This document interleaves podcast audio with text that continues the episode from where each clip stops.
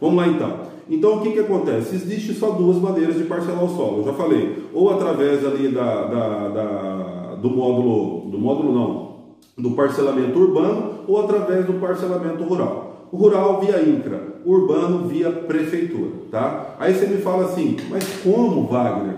Eu vou ver aqui se eu consigo mostrar isso para você num quadro que eu tenho logo atrás de mim aqui. Isso. Você está enxergando bem aí, Márcio? Vamos lá. Imaginar que esse retângulo aqui é uma cidade existente já, tá? Então ela já está toda urbanizada, é a cidade normal que a gente está acostumado a ver e viver nela.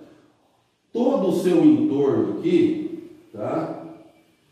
da cidade, do município, é a circunscrição desse município, ou seja, é a área de terras desse município, é a divisa desse município. Então o município está urbanizado aqui, dentro desse retângulo, mas aqui ao entorno ainda é área desse município. Do outro lado aqui vai ter outro município e assim sucessivamente, correto? Está conseguindo enxergar aí? Tá, tá, tá bom. Bacana. Aí você me fala, Wagner, mas eu tenho no município aqui de Teresópolis, né? Teresópolis, eu tenho um, loteamento aqui o, cara, o camarada ele fez um loteamento fechado ou um condomínio fechado e ele é longe da cidade, só que ele é rural. Lá o camarada parcelou em lotezinhos de 2 mil metros. Mas ele é, ele é rural e o INCRA fala para mim que lá, o módulo rural lá é 20 mil metros. Como ele conseguiu? Só tem um jeito dele conseguir isso, Márcio. Essa região dele, que está dentro da área do município, tá? essa área maior que é o município, essa região onde ele conseguiu parcelar o solo, é uma área de expansão urbana. Só assim esse camarada consegue fazer, Márcio. Não existe outra forma senão vai ser considerado um loteamento irregular ou até mesmo clandestino. Isso está espalhado pelo Brasil todo. O problema é que você não consegue financiamento com área dessa. Uma área dessa ela está irregular, ela pode sofrer aí punições, sanções via Ministério Público. Você pode, o proprietário, tanto da gleba de terras que vende, da, da área maior que vendeu para os proponentes compradores, quanto o comprador, pode sofrer punição, tá? Isso é crime. Então, ou seja, você só consegue parcelar uma área de terras, tá? É, é, é, mesmo que ela não esteja dentro da cidade, em chacras, se ela for, se ela estiver dentro de uma zona de expansão urbana, tá? Aí você me fala, Wagner, mas a minha não tá, tá? Lá é via INCRA e não tá. E como que uma zona, e como ela é rural e ela se transformou em zona de expansão urbana, por, por lei orgânica do município. A municipalidade, agora eu vou voltar aqui, tá?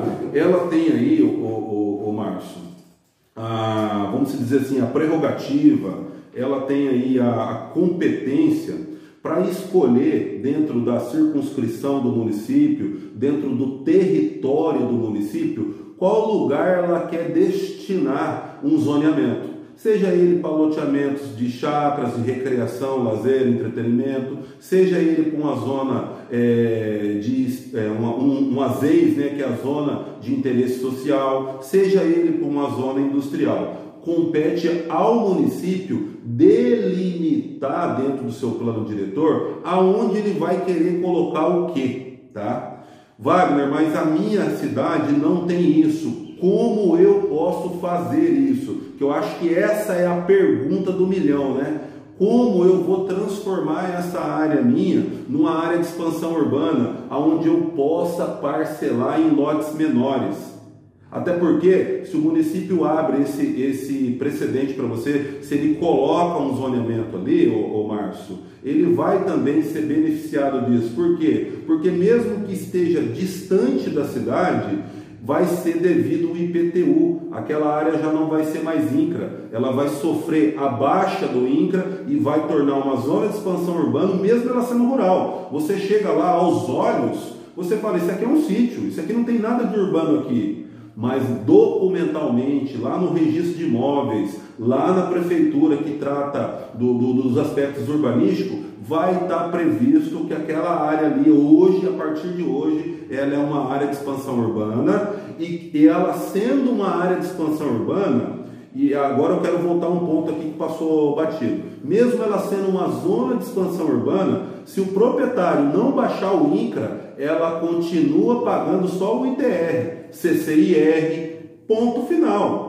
O que vai, quem vai escolher se ela vai virar uma zona urbana é você empreendedor, tá? Você vai falar agora, já que eu tenho um zoneamento para essa área, eu vou transformar ela em PTU. Aí eu vou fazer aqui um loteamento de chacras aberto ou fechado, ou até mesmo um condomínio de lotes, que aí é uma outra situação, você vai ver lá no curso que você adquiriu, nas quartas-feiras especiais ao qual você também está inserido, a gente sempre faz o que? A gente é, vem aparando as arestas, vem tirando as dúvidas dos alunos que são inúmeras. Tá? Às vezes você está ali com uma pergunta, você não consegue fazer a sua pergunta devido ao volume de alunos que tem e, e, e, a quantidade de pergunta que é, mas às vezes um aluno fez uma pergunta que responde a sua, entendeu? O ideal é isso. Mas você está aqui agora numa consultoria particular para ser respondido as suas perguntas. Por isso que a gente pede esse questionário antes, tá? Para que a gente possa ser objetivo, para que eu possa somar com você, para que a sua hora técnica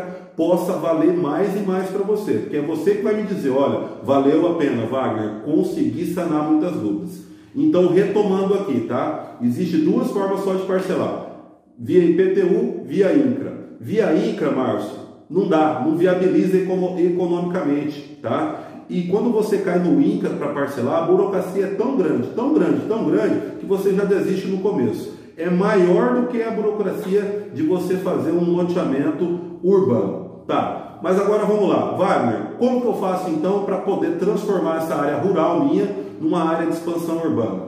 Márcio, é a oportunidade que você tem agora. A maioria dos municípios brasileiros estão passando pelo refinamento do seu plano diretor. Vamos lá com o raciocínio das cidades aqui, que tem uma diferença gritante entre uma para outra, tá? com relação ao número de habitantes. Dentro do curso que você adquiriu, que é o, o, o curso digital, lá nos anexos tá? Tem um link, é, ou ele tem, se eu não me salvo engano, ele está em link ou ele está num e-book mesmo, falando sobre o estatuto da cidade, tá? O que, que é o estatuto da cidade? Existe o estatuto da cidade e existe o estatuto da terra, tá? Se a gente fosse parcelar via INCRA, tá? Para 20 mil metros quadrados, que é o módulo rural aí, a gente ia observar o estatuto da terra. Como a gente vai partir para a zona de expansão urbana, a gente vai observar o estatuto da cidade. O que, que o estatuto da cidade prevê para cidades que têm de 20 mil, é, de 20 acima habitantes, de 20 mil habitantes para cima? Toda cidade que tem um número igual a 20 ou superior a 20 mil habitantes, ela obrigatoriamente ela tem que ter o plano diretor, tá? E o que, que é isso? Dentro do seu plano diretor, tá? Tem que estar previsto todos esses dispositivos de expansão urbana, tá? Tem que estar previsto. E dentro do Estatuto da Cidade tem um capítulo que eu, agora não vou me recordar o número, mas não me interessa o número.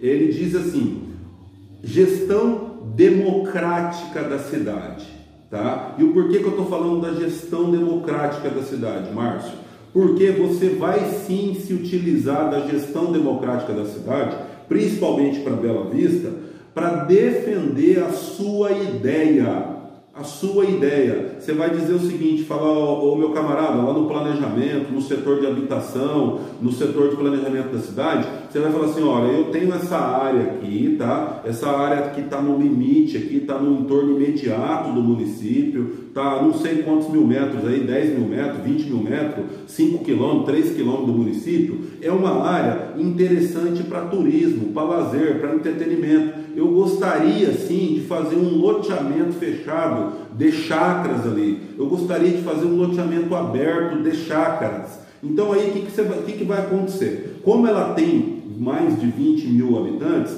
obrigatoriamente ela tem um plano diretor. Você vai inserir, você vai defender essa, a, a sua ideia para criar um zoneamento para sua área. É assim que é feito, não tem outra forma. Evidentemente, Márcio, que você vai precisar de repente de uma assessoria jurídica para isso, você vai precisar ali de um arquiteto para poder projetar ali a sua ideia, para você não chegar com um papel de pão na mão, para você chegar já com algo assim mais estruturado, entendeu? Olha, eu fiz um escopo aqui num projeto, eu fiz um estudo aqui é, que, que dentro da minha gleba deu aqui 100 lotes de 2 mil metros que eu vou valorizar aquela região. A nossa cidade não tem, a nossa cidade está precisando disso. Claro, com a linguagem técnica, eu posso te orientar nisso, a equipe Lote tem aqui os especialistas para cada área, área jurídica, área de projeto, área de urbanismo, né? É, então a gente pode te orientar, mas não necessariamente é, você deva fazer com a gente. Você tem que procurar profissionais para te ajudar. Isso é ponto.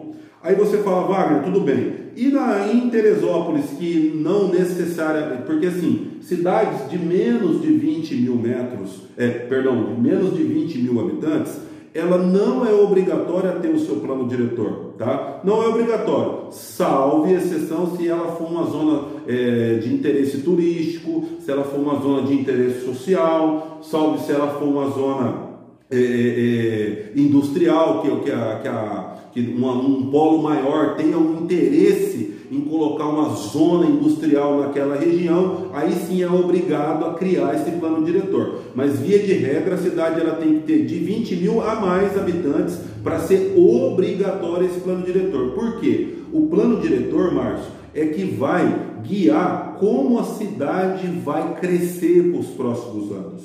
São Paulo nasceu pequenininho, Rio de Janeiro nasceu pequenininho. Belo Horizonte, quando nasceu, nasceu pequenininho. Então todas as cidades, elas nascem pequenas. E a maioria, ela cresce de forma orgânica e não planejada, tá? Geralmente a cidade nasce em volta das igrejas católicas, tá? Das igrejas católicas. Por quê? Por forte influência do catolicismo. Só por isso. E elas vêm crescendo, crescendo ao, ao, em torno da cidade, aumentando, mas com muito problema de planejamento. Então, o Estatuto da Cidade, tardiamente, mas graças a Deus que ele existe, no ano de 2000 para 2001, o governo do Fernando Henrique Cardoso criou esse instrumento para orientar melhor a política urbana, justamente para criar a zona industrial longe da zona residencial, longe dos poluentes, longe dos afluentes dos rios, longe de repente de uma área de preservação permanente, entendeu? Mas aí tá, vai, vai, vai, vai começar a setorizar a cidade. E aonde vai ficar o lazer dessa cidade? Que no próprio estatuto da cidade prevê isso. Tem muita cidade, na sua maioria, Márcio, não tem uma zona é, é, é, é de recreio e lazer determinado. Agora você fala para mim, Wagner, mas como eu consigo isso? Dessa forma, promovendo, promovendo, colocando dentro do escopo do projeto e principalmente exigindo o seu direito de cidadão, porque as cidades, a legislação, ela é formada por pessoas. É igual o conceito do direito. Qual é o conceito do direito? Regular a vida das pessoas. Qual que é o conceito do empreendedorismo? Facilitar a vida das pessoas. Entendeu? Então, com base nesse princípio, a gente vai orquestrando os nossos municípios. Então, assim, não é impossível. Agora também, ô Wagner, então é simples, eu vou fazer isso, o município vai aceitar? Não, não é. Às vezes ele nunca vai aceitar a sua ideia. Mas é a única forma de você promover o seu negócio. Até porque, Márcio, a terra em si, o, o preço da terra, ela diverge muito pouco se ela for destinada ao plantio. Agora, o valor da terra mesmo se dá quando ela tem um zoneamento específico. É aí que ela passa de 20 reais o metro quadrado para 500, mil, dois mil reais o metro quadrado, dependendo da região que está. Então, o que dá valor numa área, numa região, é o zoneamento que ela tem, tá? Se ela não tiver zoneamento algum, ela é uma área que vai ser regulado o preço dela pelo cultivo que pode exercer dentro dela. Nada mais que isso.